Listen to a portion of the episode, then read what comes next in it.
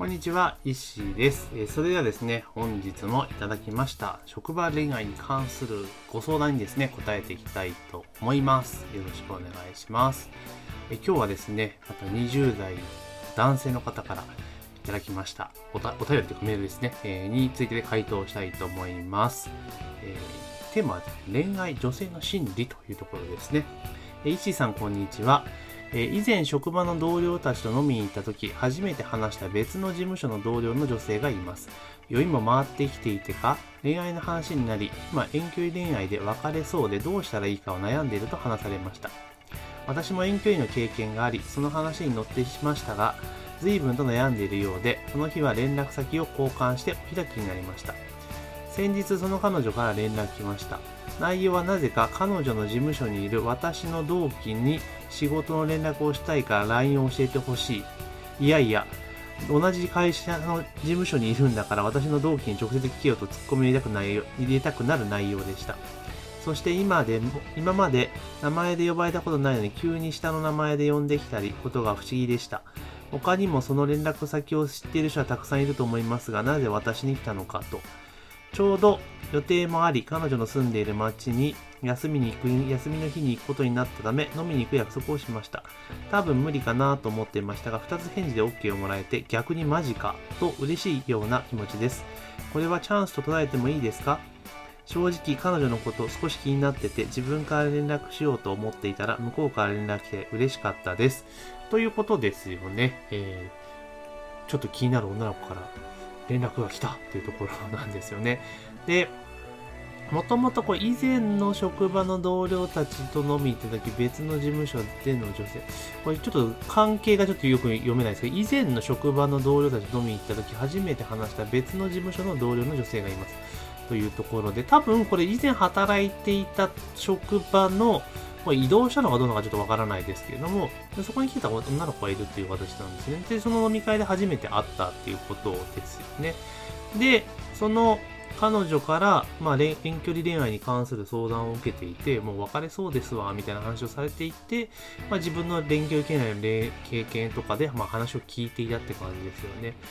で、でその後、この彼女から電話が、連絡が来たと。で、その、その彼女と同じ事務所にいる自分、その男性の方の同期ですよね。同期の方の連絡先を教えてほしいと。仕事の連絡をしたいから。っていうのがあって、いやいや、職場なんだから自分で聞けや、みたいな話なんですけれども、っていうところで連絡があって、で、今度休みの日に、その、その職場がある、その気になる彼女のいる職場がある町に行くので、用事行く用事があったので、まあ、飲みに行く約束をしましたと。そしたら、OK もらったぞというところですね。で、これなんですけど、で、その、これチャンス取られてもいいですかって言われれば、多分チャンスじゃチャンスですよね。ただまあ、先は知らない方がいいかなと思うんですけども、多分間違いなく、えこの彼女は、えー、あなたに対して気がないことはないと思います。ないことはないと思います。だから、例えばその LINE の連絡先の件だって、いや別にあなたに行く必要は全くないわけだし、それこそね、本人言ってる通り、職場の人に聞きゃええやんっていう話ですよね。だけど、そのあなたに連絡をするっていう、まあ、なんだろう、理由にはなりますよね。同期の連絡ちょっと教えてよっていうところで、まあひょっとしたらもしかしたら、本当にその人の LINE を知らなかったのかもしれないですね。周りの人は知らないのかもしれないですけどね。っていうところがあるんですが、多分、これわかるんですよ。私の勝手な推測なんですが、最初に会って、で、遠距離恋愛の話をしてた時に、多分、あなたはしっかりと、その彼女のお話をずっと聞いてあげたんじゃないかなと思うんですよね。あの、自分はこうだと思うよって、あなたの話を全然せずにそうだよね、そうだよねっていうので、まああなた自身も多分遠距離恋愛の経験があるからこそ、その彼女の悩みっていうところすごく同意同意をしてあげてたんだろうね。共感を感じるような感じで、そうだよねって多分、聞き役に徹したんじゃないかなと思います。だから、その彼女、女の子からしてみれば、あなたのことすごくなんかいい人だなと思って、すごく心が安らぐなって多分、そういう印象多分持ってんじゃないかなと思うんですよ。だから、そういう風な LINE とかを使って、まあ連絡を取ってきたんじゃないかなっていう風に読み取ることもできると思うんですね。ポジティブに考えれば。だけどネガティブに考えれば、あの単純に本当に連絡知りたかっただけっていうことも、まあないとは言えないので、で、じゃあこういった場合どうするかってことなんですね。で、あなた自身もこう、せっかくね、そうや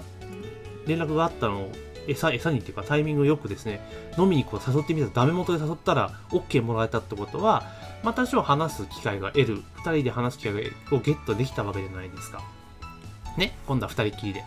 っていうところがあるので、じゃあそこで今度はまあその飲み会があるので、そこ行った時に、そこで行って話をしてったら多分ね、確信が持てると思うんです。あ、これ脈あるな、なのか、脈ないなのかっていうのはわかると思うんですね。で、ただ、この文面、相談内容からすると、もう結構その彼女のこと気になってるというか、もう好きなんじゃねえのみたいな状況になっているので、じゃああなた自身がじゃあ彼女と付き合うためにどうしたらいいのかっていうと、あの、もう、これ多分じゃあ彼氏と別れちゃいなよとか言って、俺がなんかなんたらしてやるよみたいなこと言っちゃうと全然ダメなんで、やるべきことはただ一つで、あの、また同じように、え彼女の、ま相談事をずっと聞き役に回ると。ひたすら聞くと。えー、あなたの意見とか別に言わなくていいから、うん、そうだよね、そうだよねっていう感じで聞いて、あなその女の子が貯めているというか、この中でモヤモヤしてることを全部聞いてあげるっていうことがすごく重要だと思います。そうしたら多分結果として多分あなたの方に心が流れてくるので、まあ多分この LINE を聞いてくるっていうような行動力とか見ると、ひょっとしたら彼女の方からアプローチがあるかもしれないですね。より進んで。だから、せっかく飲みに行く約束、休みの日に飲みに行く約束したんだから、ここで先走るとダメになるんで、ここはもう先走らずに、まあ、会った時にひたすら話を聞いてあげる。その女の子の。え多分遠距離恋愛の愚痴とかになると思うんですよ。で、その話をひたすら聞くと。で、そうだよねって彼女に同意してあげるってことだけをやる。ってことですね。で、その彼女の意見がもう同意してあげ同意してあげ、でも俺こう思うよとか、そういうこと言っちゃダメです。で同意してあげて、で、かつ、あの、その彼女、彼氏と別れなよとか、そういうことは一切言わないと、もうひたすら聞く役、あなたの意見を出さずに聞く役に徹するってことをやっていくと、多分ね、えー、大丈夫だと思います。大丈夫だと思いますって言い方おかしいんですけれども、少なくとも、えー、その方がね、絶対いいと思います。だからそうすれば次3回目の約束が多分できると思うんで、だから次回のその、彼女の街にいて飲みに行く時のあなたがやることはもう彼女の話をひたすら聞くっていうことと、で、あとは、まあ、その場で約束とか取り付けずにですね、あ取り付けずに、あの、まあ、お疲れ様でしたっていう、いや、帰ると。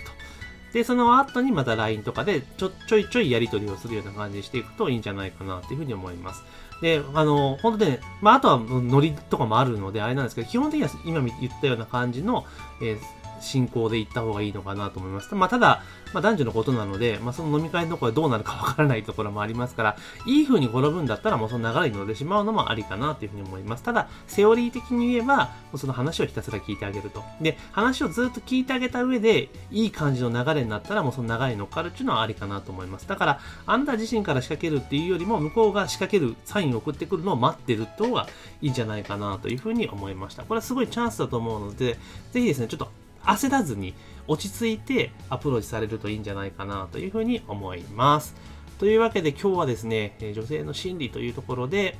まあ女性からアプローチがあって飲み行く約束になったと。で、彼女をどうしたらいいのかっていうところで、ま